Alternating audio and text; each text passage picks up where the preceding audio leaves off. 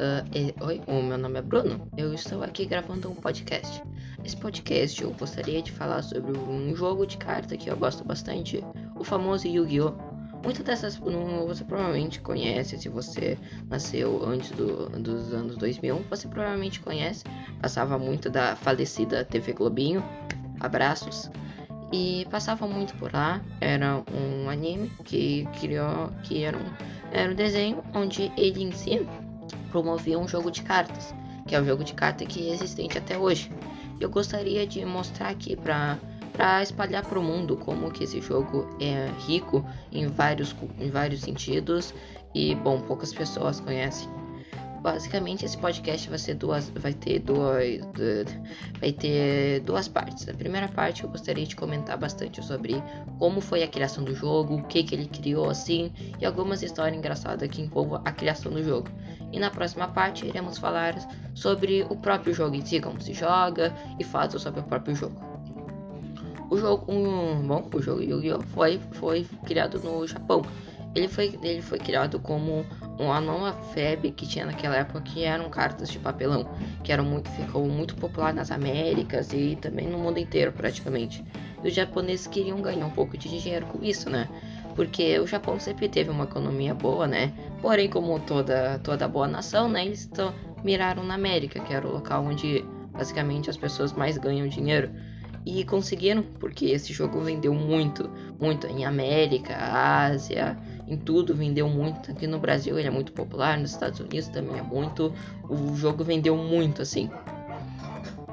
Apesar de no começo ser um jogo que parecia ser fácil de produzir, não era pois criar imagens, porque eles precisavam criar duas coisas. O anime para promover as cartas e conseguir ter tudo certo, porque o anime veio antes de um mangá, que é um quadrinho. Então eles tinham que animar os quadrinhos, ao mesmo tempo visando o lucro. Então eles tinham que assistir o anime do Zejinho, imprimir, fazer as cartas tudo certo e para lançar na mesma época. Porque se um episódio sai onde usa a carta X e essa carta X aparece no, no, no, no desenho, as crianças que vão estar assistindo vão querer aquela carta. Então aquela carta tem que ser produzida. É um, foi um sistema que, digamos que atrapalhou e ajudou eles, porque assim eles conseguiram ter certeza assim de como lançar as cartas assim foi muito bom. Porém, isso não ajudou muito em questão de dinheiro, né? Porque fazer designs de qualquer coisa, sendo em desenho, uh, animações, qualquer coisa, dá muito caro.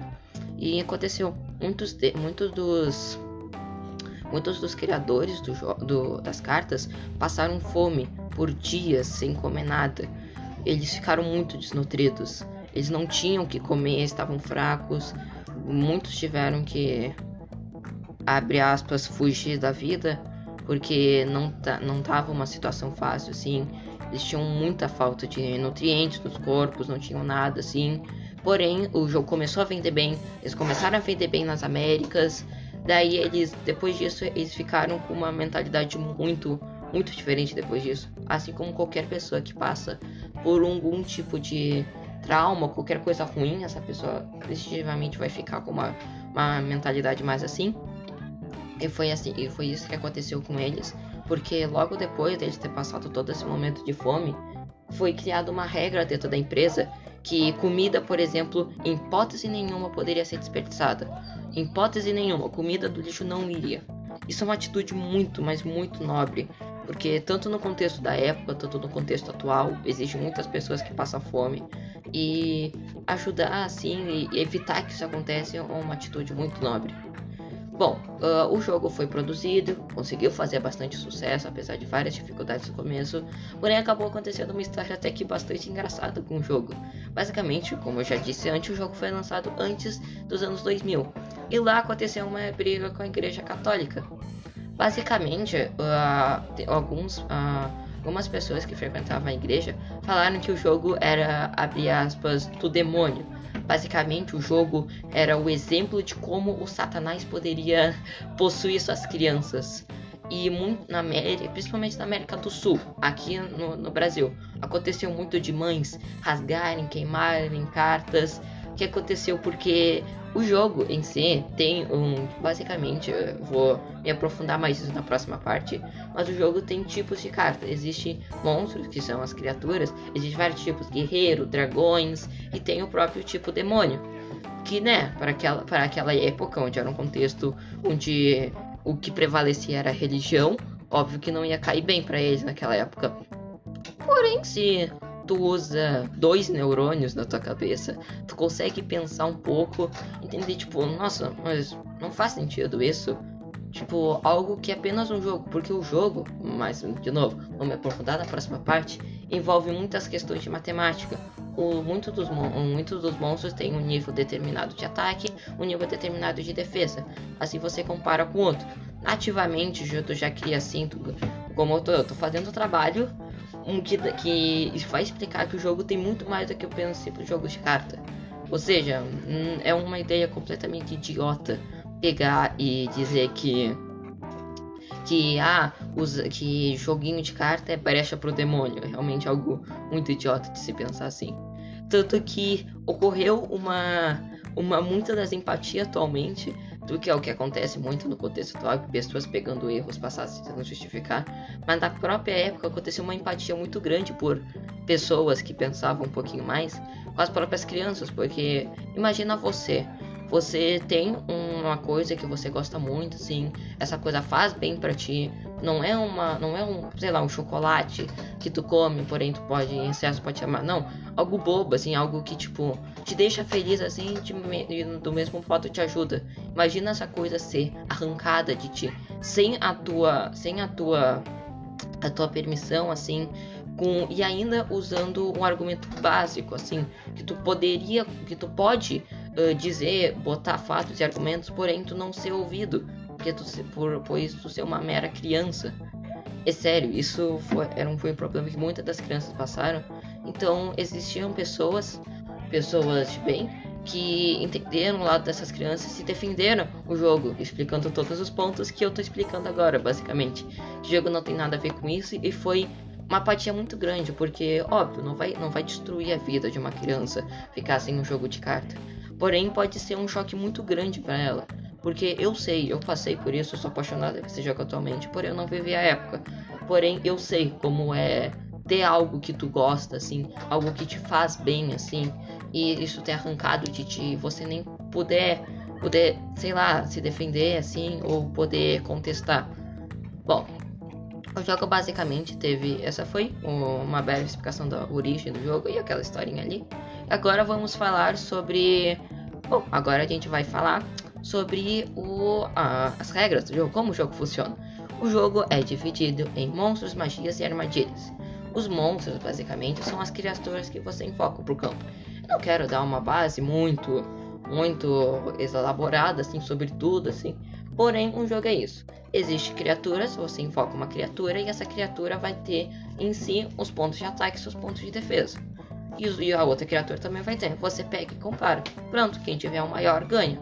Pronto, você destrói todo mundo tem um total de 8 mil pontos de vida. Esse é como seria a sua vida. Você está participando do jogo.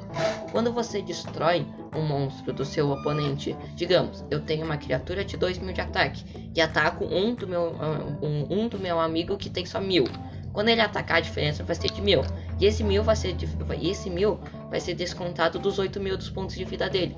Ganha quem zerar esses pontos de vida. Não importa se você não tiver cartão do baralho, se você tiver muito ruim. Se, eu, se tu conseguir zerar os pontos de vida do seu oponente, você já pega e você ganha. Assim já dá uma experiência de matemática muito grande. Pegar, porque existe cartas de 1874 de ataque, tu tem que destruir outro de 2000. Tem que ir lá pensar, fazer o calculinho todo certo. O jogo é dividido em fases. Basicamente, quando tu começa, tu tem a sua. Basicamente, é, o, uh, os, uh, os nossos jogadores gostamos de falar os termos em inglês. Porque uh, a gente, basicamente, como a maioria dos jogadores são uh, americanos, é, fica mais fácil pra gente falar inglês, por exemplo.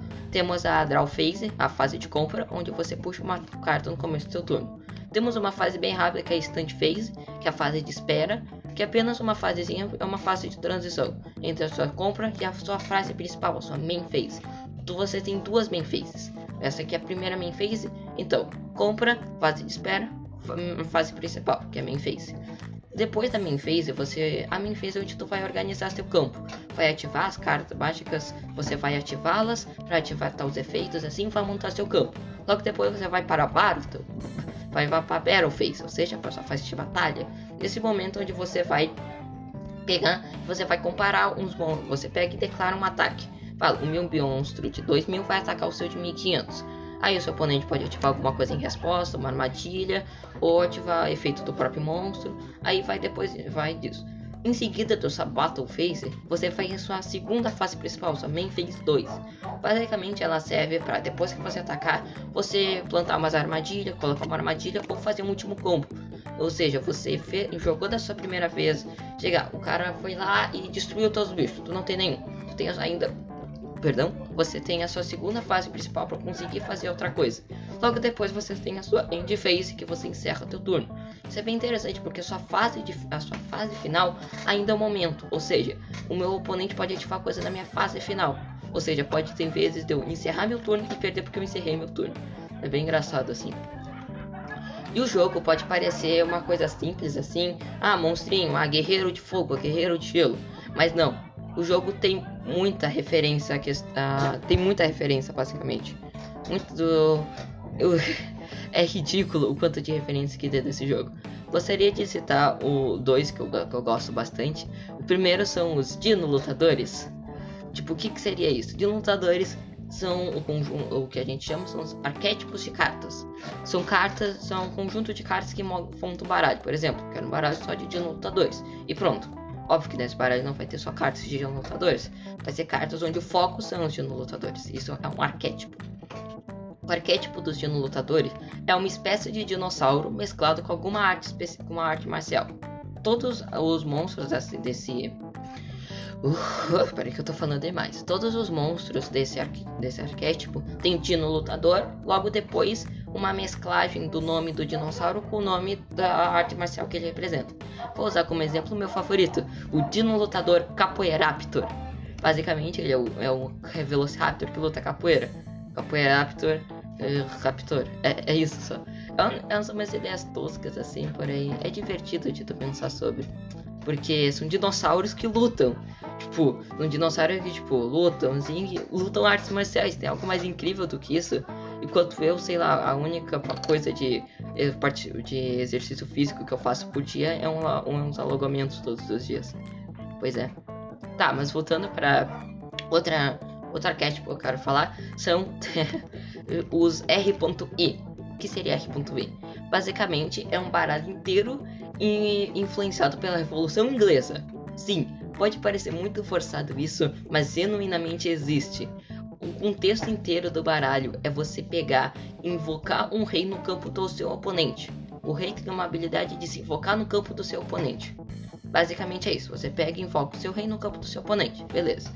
Logo depois, o, esse é o objetivo do baralho. O objetivo, depois que você invoca o rei, é você invocar basicamente os, pedestres, os pedestres não, os camponeses, pessoas assim.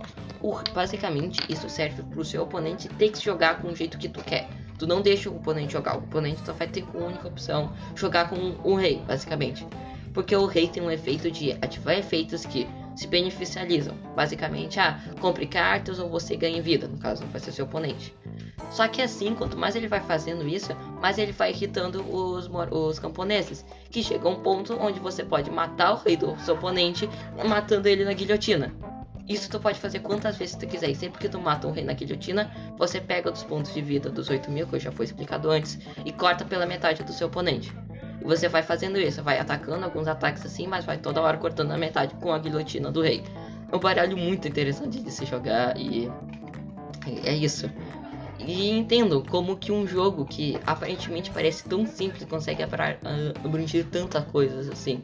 E, bom, uh, eu acho que é isso. Uh, o meu nome é Bruno e, bom, eu gosto de jogar cartas e esse foi o meu podcast.